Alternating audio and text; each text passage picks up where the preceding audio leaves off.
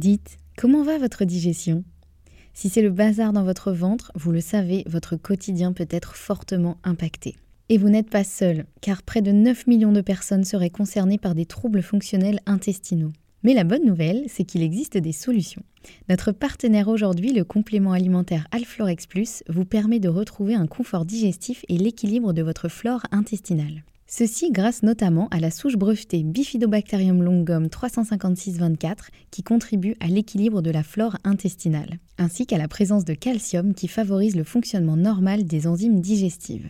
85% des personnes déclarent se sentir mieux avec la prise d'Alflorex Plus et c'est l'un des probiotiques les plus recommandés pour la sphère digestive. Et pourquoi pas vous? Le complément alimentaire Alflorex Plus est disponible en pharmacie et parapharmacie. Merci à eux de soutenir le podcast et place à votre épisode.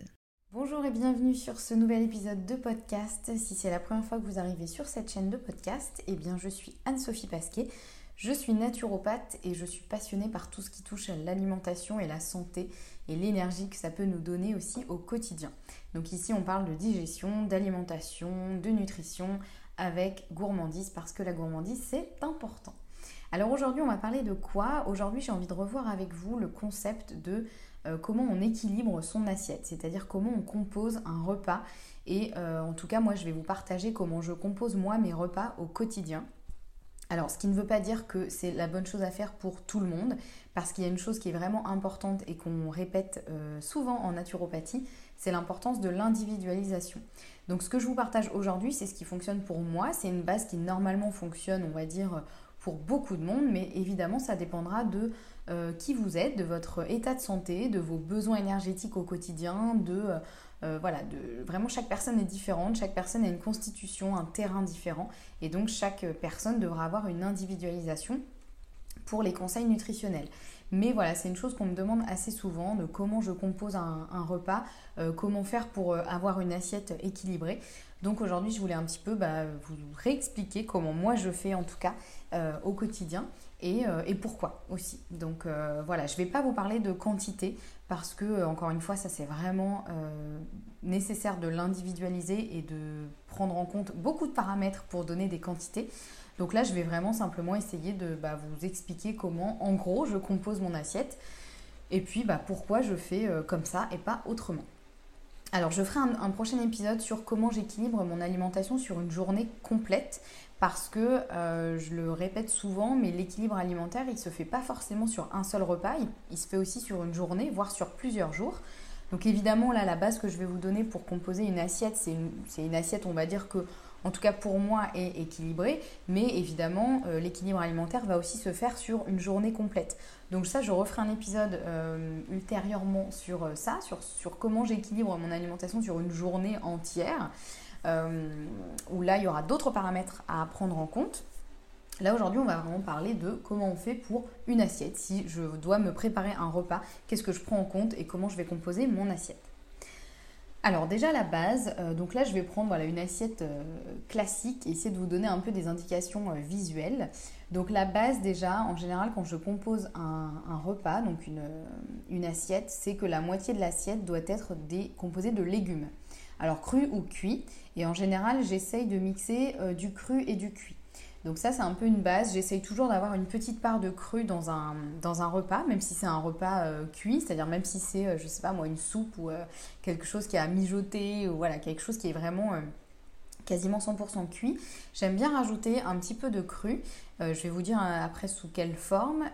tout simplement parce que bah, c'est toujours intéressant d'avoir un petit peu de cru dans son alimentation parce que ça permet de garder les vitamines, les minéraux euh, voilà, tous les bons nutriments euh, intacts, puisque la cuisson peut dégrader une, partie des, vitamines et minéraux. Euh, et puis aussi, ça aide pour la digestion. Donc ça, c'est quelque chose d'assez important. Et nos, nos, parents et nos grands-parents avaient déjà ce concept en tête, et ils avaient bien raison, de manger un petit peu de cru au cours d'un repas, et idéalement plutôt en début de repas. Donc c'est pour ça que la petite assiette de crudité que nous faisaient manger nos grands-parents par exemple, eh bien c'était plutôt une bonne idée, même si en général en étant enfant, c'est pas un truc dont on est très fan, mais en tout cas ils avaient plutôt raison sur ça. Donc euh, moi ce que je fais en général quand je veux mettre euh, une partie de cru, donc euh, je mets soit quelques feuilles de salade, donc de la salade verte hein, en fonction de ce qui est à disposition, en fonction de la de la saison, ça peut être, je sais pas, de la mâche, de la roquette, de la laitue, euh, voilà, peu importe. En ce moment, euh, là, on est au mois de mars, donc il y a encore des endives qui sont un peu de, saison. Donc ça peut être, euh, voilà, une petite portion de, salade. Ça peut être aussi encore une fois, en fonction de la saison, du chou rouge, si c'est la saison des tomates, ça peut être des tomates, des concombres, voilà, des carottes râpées, ou les, toutes les sortes de légumes un peu qui se consomment facilement crus. Donc ça, j'en mets toujours une petite partie. Encore une fois, même si par exemple je mange, je sais pas, une soupe ou un truc qui vraiment est cuit et à la base qui peut se manger tout seul comme ça, bah, j'aime bien rajouter euh, toujours une petite partie de cru. Et ça peut être aussi sous forme de graines germées. Ça, c'est vraiment le truc que j'adore parce que les graines germées, alors moi je les fais germer euh, moi-même euh, chez moi. C'est hyper facile à faire, mais on peut aussi les acheter déjà germés en magasin bio par exemple. Et en fait, les graines germées, c'est hyper intéressant parce que à la fois c'est du cru et puis c'est vraiment bourré de vitamines, de minéraux, de nutriments. Enfin, c'est vraiment euh, des, petites bombes nutritionnelles et ça, on peut facilement les ajouter sur quasiment tous les plats. C'est-à-dire, euh, encore une fois, pour reprendre l'exemple de la soupe, je prends cet exemple-là parce que là, on est au mois de mars et il fait encore assez froid. Euh, c'est vraiment, on peut ajouter une petite poignée de graines germées, on peut en ajouter vraiment sur tous les plats. Euh, moi, j'en mets même sur mes tartines le matin parce que le matin, je mange plutôt salé. Donc, si je me fais une tartine d'avocat, par exemple, ben, je rajoute des graines germées dessus. Donc, ça me permet d'avoir aussi une petite portion de cru.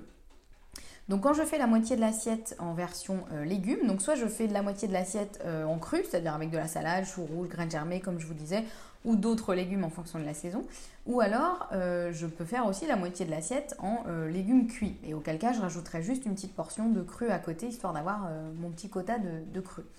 ça peut être aussi sous forme de jus de légumes. C'est vrai que je ne l'ai pas précisé, mais ça peut être aussi ça. Je me fais un jus de légumes, idéalement jus de légumes verts avant de manger. Et auquel cas, bah, je n'ai pas besoin de rajouter forcément du cru dans mon assiette, puisque je l'ai déjà eu avant.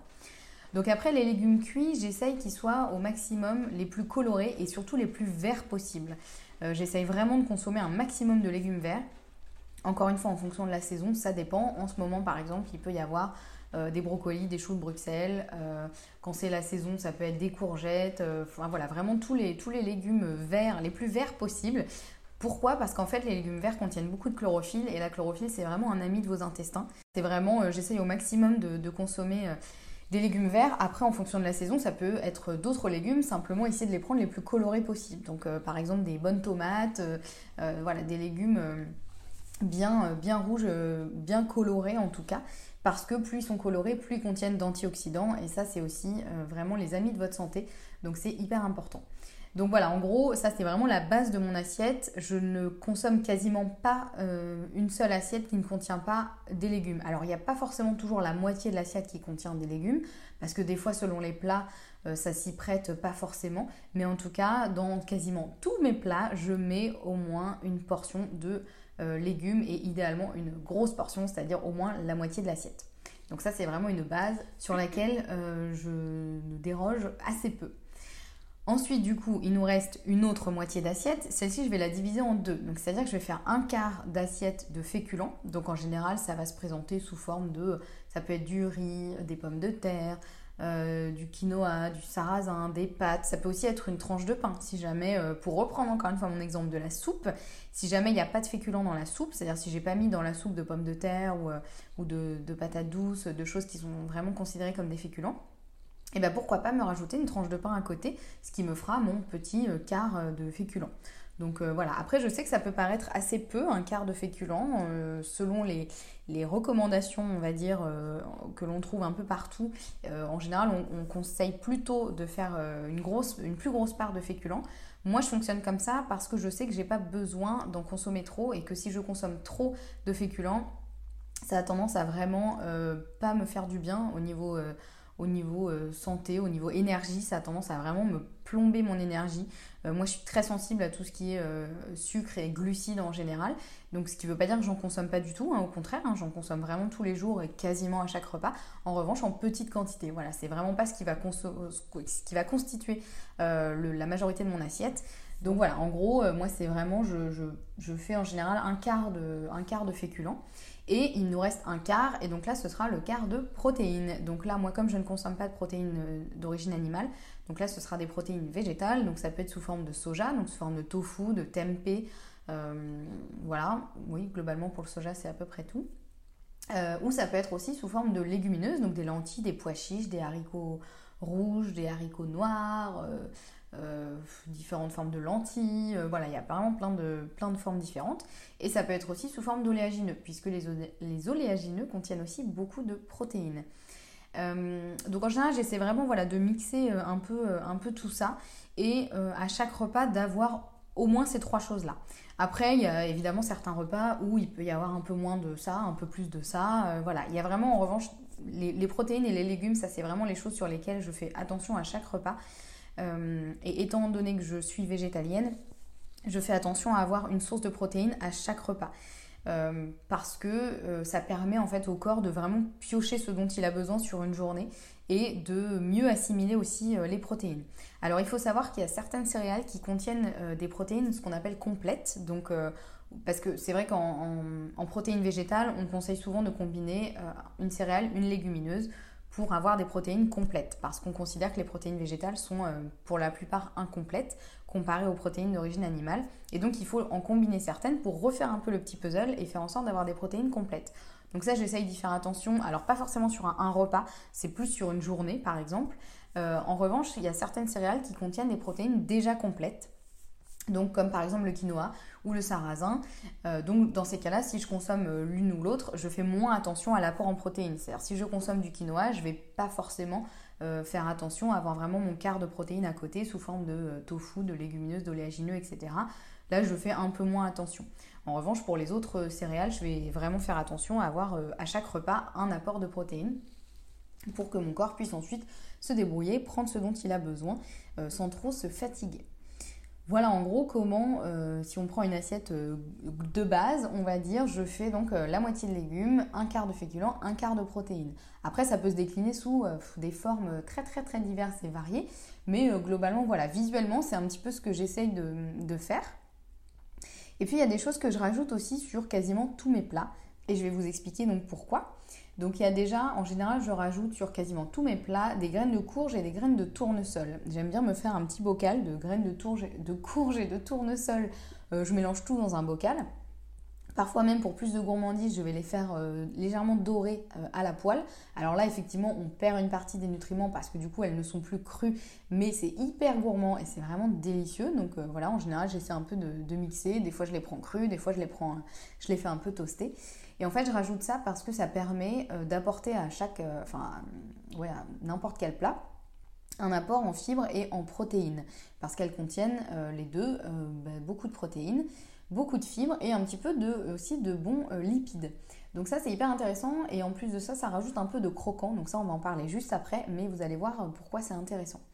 Je rajoute aussi sur mes plats autant que possible des aromates, donc euh, des aromates frais quand c'est possible, donc par exemple du basilic, de la coriandre, du persil, euh, de l'aneth, enfin voilà, tout, tout, ce qui est euh, vraiment aromate. Alors soit je les achète en magasin bio ou au marché, ou voilà, en fonction de la saison, en fonction de ce qui est disponible, ou soit on je les fais pousser à la maison, voilà, pareil, en fonction de ce qui est possible, en fonction de la saison, mais j'essaye toujours d'avoir des petits aromates frais euh, à disposition. Donc, euh, parce que ça, c'est hyper. Euh, encore une fois, c'est riche en chlorophylle. Et ça, je vous l'ai dit, la chlorophylle, c'est vraiment l'ami de vos intestins.